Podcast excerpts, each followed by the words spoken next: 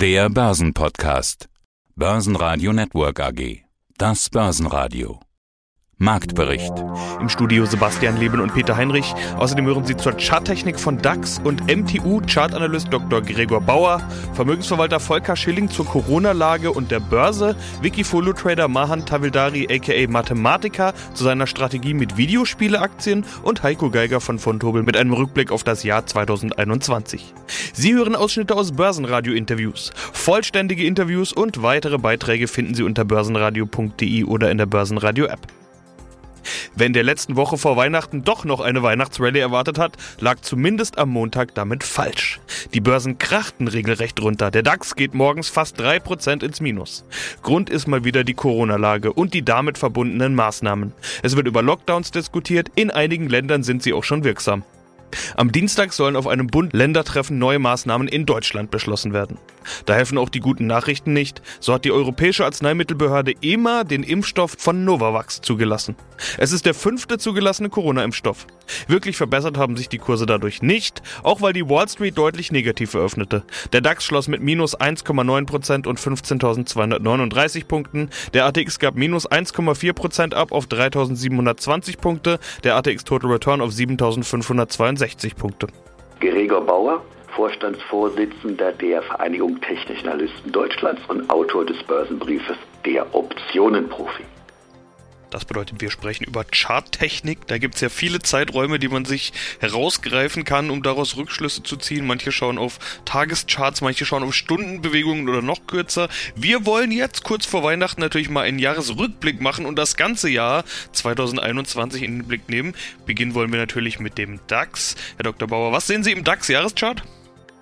Ja, zunächst mal seitdem Anstieg zu Beginn des Jahres bis April übergeordnet eine, sagen wir mal, schwankungsintensive Seitwärtsphase. Wenn man sich mal den Jahresverlauf anschaut, dann sieht man, dass seit April sich im Bereich etwa 15.000 bis 14.800 Punkte eine massive Unterstützung gebildet hat, die also niemals nachhaltig unterschritten wurde. Selbst in den stärksten Einbrüchen nicht, wie wir ihn zum Beispiel im Oktober oder Ende November gesehen haben. Nach oben haben wir eine starke Widerstandszone gesehen, die sich zwischen etwa 15.800 und 16.000 Punkten gebildet hat, die dann im November einmal innerhalb einiger Tage nach oben durchbrochen wurde wo dann eben auch das Allzeithoch gebildet wurde, im Bereich um 16.290 Punkten. Am 18.11. war das genau. Wichtig ist aber, dass der DAX nach dem Allzeithoch, und ich wiederhole das nochmal, weil es eben für Trader wichtig ist, der Absturz nach dem Allzeithoch hat auch wieder im Bereich um 15.000 Punkte den Boden gefunden. Und wenn wir uns jetzt anschauen, was die letzten Tage passiert ist, genau das Gleiche. Der DAX ist in der letzten Woche deutlich gefallen unter hohen Schwankungen und ist heute nochmal deutlich gefallen zur Eröffnung, aber auch im Tief wieder in den Bereich um 15.060 Punkte bleibt der DAX irgendwie in seiner Range drin. Wird das denn so weitergehen? Also was muss passieren, damit der da mal rauskommt aus seinen 15.000 bis 16.000 Punkten?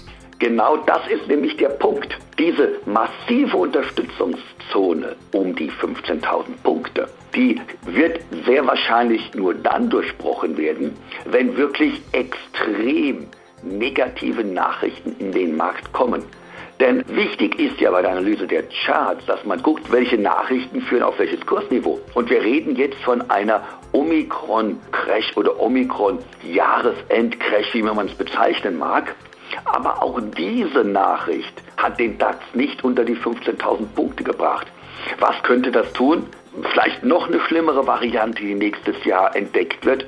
Auf jeden Fall ist dann dieser Bereich als Einstieg zu sehen. Ich würde also jedem Investor oder Trader raten, dass man, wenn der DAX ebenso wie jetzt in diesem Bereich eingebrochen ist, anfängt Positionen aufzubauen. Denn das Kursziel liegt dann wieder im Bereich um 15.800 bis 16.000 Punkten oder sogar im Bereich neue Allzeithochs. Neue Allzeithochs also die Fortsetzung des übergeordneten Aufwärtstrends, der ja in 2021 immer noch existiert, wir sind ja im Plus nach wie vor, der würde nur dann aber erfolgen, wenn tatsächlich jetzt das Thema neue Mutation, Lockdown-Gefahr endgültig ans Akta gelegt wird. Und ob das passiert, das kann bisher noch niemand prognostizieren.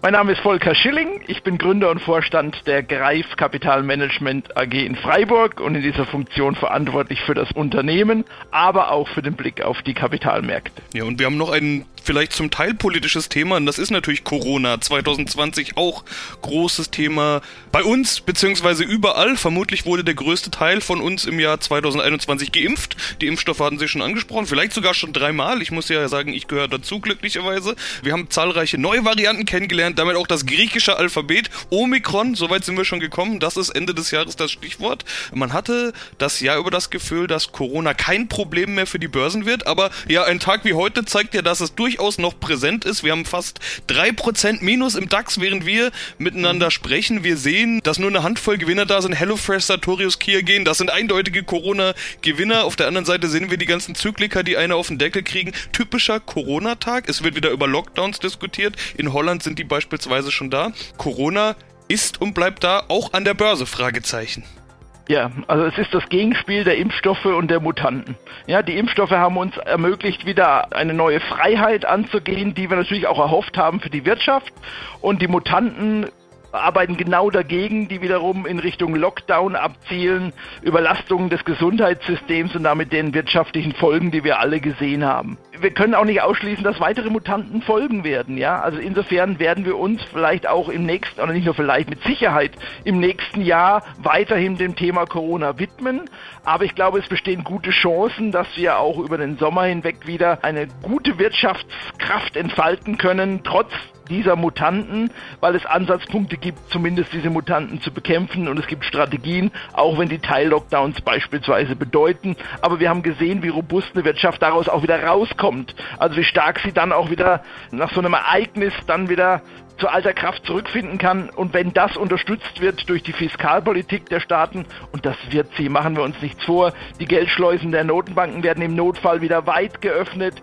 Die Fiskalpolitik ist bei einem Umfeld von Nullzinsen natürlich, hat die Spendierhosen an und kann weitere Maßnahmen auf den Weg bringen, wenn sie nötig sind. Deswegen glaube ich daran, dass uns das Thema zwar begleiten wird und dass das die Volatilität an den Börsen verursacht, dass es aber nicht dazu führen wird, dass wir, dass es einen Abbruch der weiter steigenden Kurse an den Börsen geben wird. Deswegen glaube ich, ist das schon ein Thema, das präsent sein muss, aber das beherrschbar sein wird in Zukunft. Anderes Thema haben wir gar nicht drüber gesprochen, Entschuldigung, ich muss kurz ansprechen, ist das Thema Inflation. Das war ja auch etwas, das ist die große Rückkehr in diesem Jahr gewesen. Und auch das ist ja ein Thema, was uns im nächsten Jahr beschäftigen wird. Weil wir müssen gucken, läuft uns das weg, das Thema Inflation, oder kriegen wir es wieder zumindest so weit eingefangen, dass Börsen damit leben können.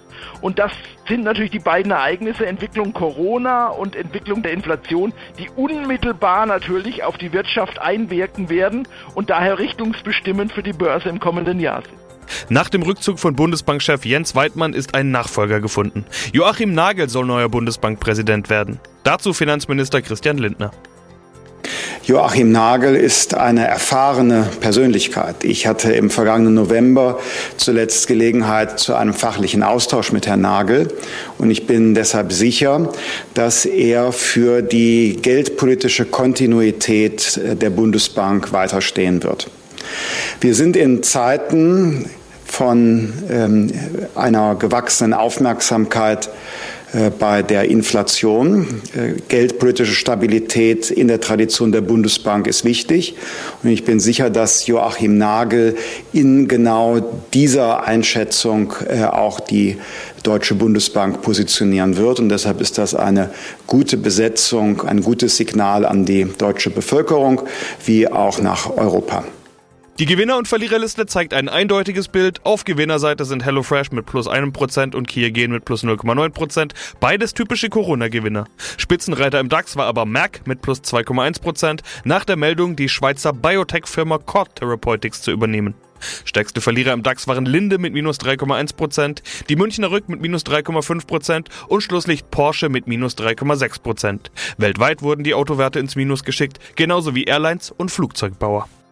Wenn wir uns einzelne Aktien anschauen, beispielsweise MTU, äh, dann sieht man, das ist ein Stück weit symptomatisch für das ganze Jahr, seit wir Impfkampagnen haben, also seit im Prinzip Ende November 2020 und erst recht dann im Jahr 2021, in dem dann auch geimpft wurde. Da sind die Börsen wieder recht optimistisch für Firmen geworden, die stark von Corona betroffen werden, eben wie Flugzeugzulieferer MTU. Auf der anderen Seite gab und gibt's immer wieder Verunsicherung, beispielsweise über Mutationen oder Lockdowns, sehen wir ja ganz aktuell heute auch schon wieder. Und da sind dann solche Aktien eben unter den Verlierern. Dementsprechend wackelig und volatil sieht der Chart aus. Ich habe mir den Jahreschart auch mal geöffnet. Da geht's zackig, zackig hin und her, so kann man das nennen. Wirklich ganz viele Zacken, hoch und runter, hoch und runter. Herr Dr. Bauer, können Sie aus charttechnischer Sicht darin was erkennen? Ja, wie Sie sagen, es ist eine extreme Volatilität natürlich in Einzelaktien, insbesondere in Aktien, die stark Corona-abhängig sind. Und das haben wir jetzt gerade im November gesehen. Seit November ist die Aktie von MTU aus dem Bereich um 205 Euro in den Bereich um, wo sie im Moment notiert, etwa 165 Euro abgestürzt. Was aber interessant ist, ist, dass dieses Tief, diese massive Unterstützung, die der Wert im Bereich um, ich gucke das mal genauer an, kann man sagen 162 bis 66, grob gesagt in dem Bereich, fing es an, dass der Absturz Ende November hier seinen Boden fand.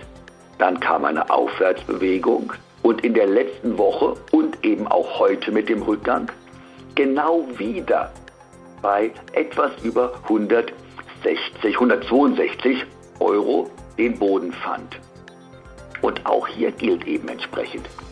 Derartige Bewertungsniveaus, die also auf schlechten Nachrichten erreicht werden, mehrfach erreicht werden und nicht nach unten durchbrochen werden, stellen immer gute Einstiegsniveaus dar, weil offensichtlich der Wert in der Preisregion knapp über 160 bis 165 Euro, sowas, wo es also jetzt notiert, als günstig betrachtet werden. Also wäre für risikobereite Anleger, muss man sagen, und oder Trader, die auf dem jetzigen Niveau durchaus ein Einstieg möglich, mit Kursziel im Bereich des nächsten massiveren Widerstandes und der wäre aber erst im Bereich 177 bis 180 Euro zu sehen. Also hier würde sich ein Einstieg auch lohnen.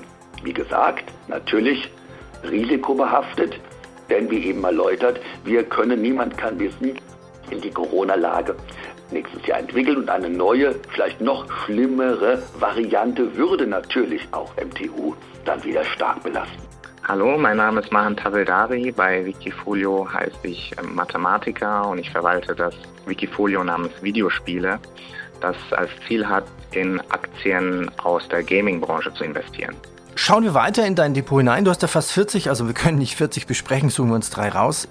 Ubisoft, Ubisoft. Warum performt die Aktie so schlecht? Genau, Ubisoft ist ein sehr interessanter Publisher. Es ist tatsächlich in Europa der größte Publisher. Er ist ein, auch ein Entwickler, ein sehr großes Portfolio an, an Spielen, unter anderem das berüchtigte Assassin's Creed, Far Cry beispielsweise, aber auch Tochtergesellschaften wie Blue Byte, die zum Beispiel Siedler und Anno herstellen. Aber jetzt, warum performt die Aktie so schlecht? Es ist aus fundamentaler Sicht das nicht so ganz nachvollziehbar. Ubisoft hat ein Rekordjahr hinter sich.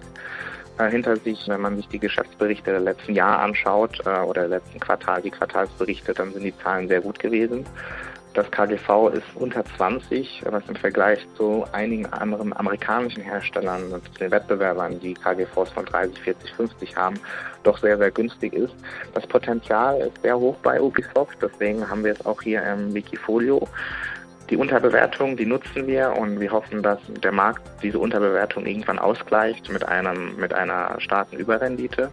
Das Potenzial, was, was ich bei Ubisoft sehe, ist, dass sie ein einzigartige IPs haben, also wirklich die Rechte an den ganz, ganz großen Titeln wie Assassin's Creed und Far Cry, wo jedes Release tatsächlich auch sehr, sehr, sehr, sehr groß ankommt bei den, bei den Gamern. Und Ubisoft ist ein sehr innovatives Unternehmen. Das heißt, die Spiele sind sehr kreativ. Und als erster großer Publisher investiert auch Ubisoft in Blockchain Gaming. Das ist ein ganz neuer Markt, ein ganz großes Potenzial. Insofern hat Ubisoft da die Chance sozusagen Market Leader zu werden, Marktführer zu werden im Blockchain Gaming. Was ist denn Blockchain Gaming? Mach doch mal ein Beispiel, damit das klar wird. Ja.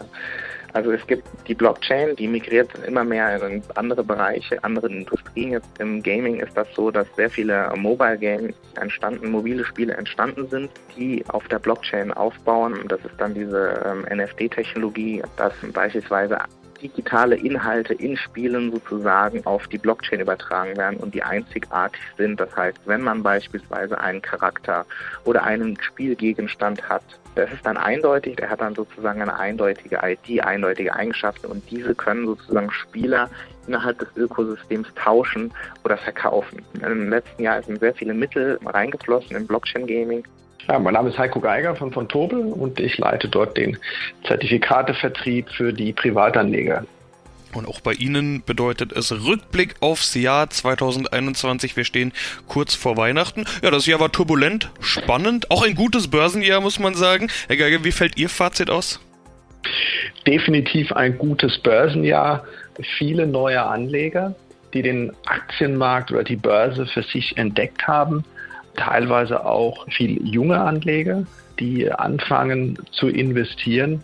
Wir haben dieses Jahr auch mal so den Slogan geprägt, investieren ist das neue Sparen. Also man merkt, die Anleger sind sehr interessiert, sind auch mit viel Transaktionen im Markt dabei. Und wir verspüren schon sehr stark ein großes Interesse an der Börse und eben auch am Investieren hat ja auch ganz gut ins Jahr gepasst. Die Kurse sind gelaufen und Themen gab es genügend. Apropos Themen, was waren die großen Themen des Jahres?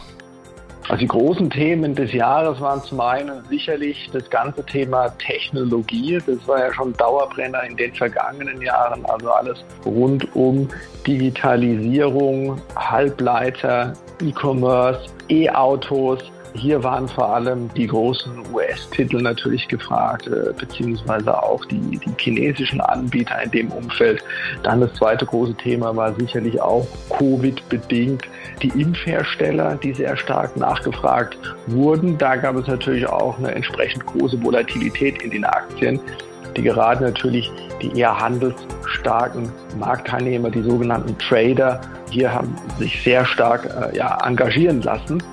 Und last but not least sicherlich auch dieses Jahr eine sehr starke Nachfrage, sehr großes Interesse an die Kryptowährungen, wo sicherlich man durchaus sagen kann, dass die Demokratisierung der Kryptowährungen sicherlich weiter vorangeschritten ist, gerade auch im Vergleich zum Vorjahr. Also hier haben wir auch doch sehr großes Interesse gesehen und man merkt auch die Diversifizierung, die hier mittlerweile eingeleitet wurde, nicht mehr so der große Fokus auf Bitcoin, sondern eben auch andere wie eine Solana, wie eine Polkadot oder auch Ethereum, die hier nachgefragt werden.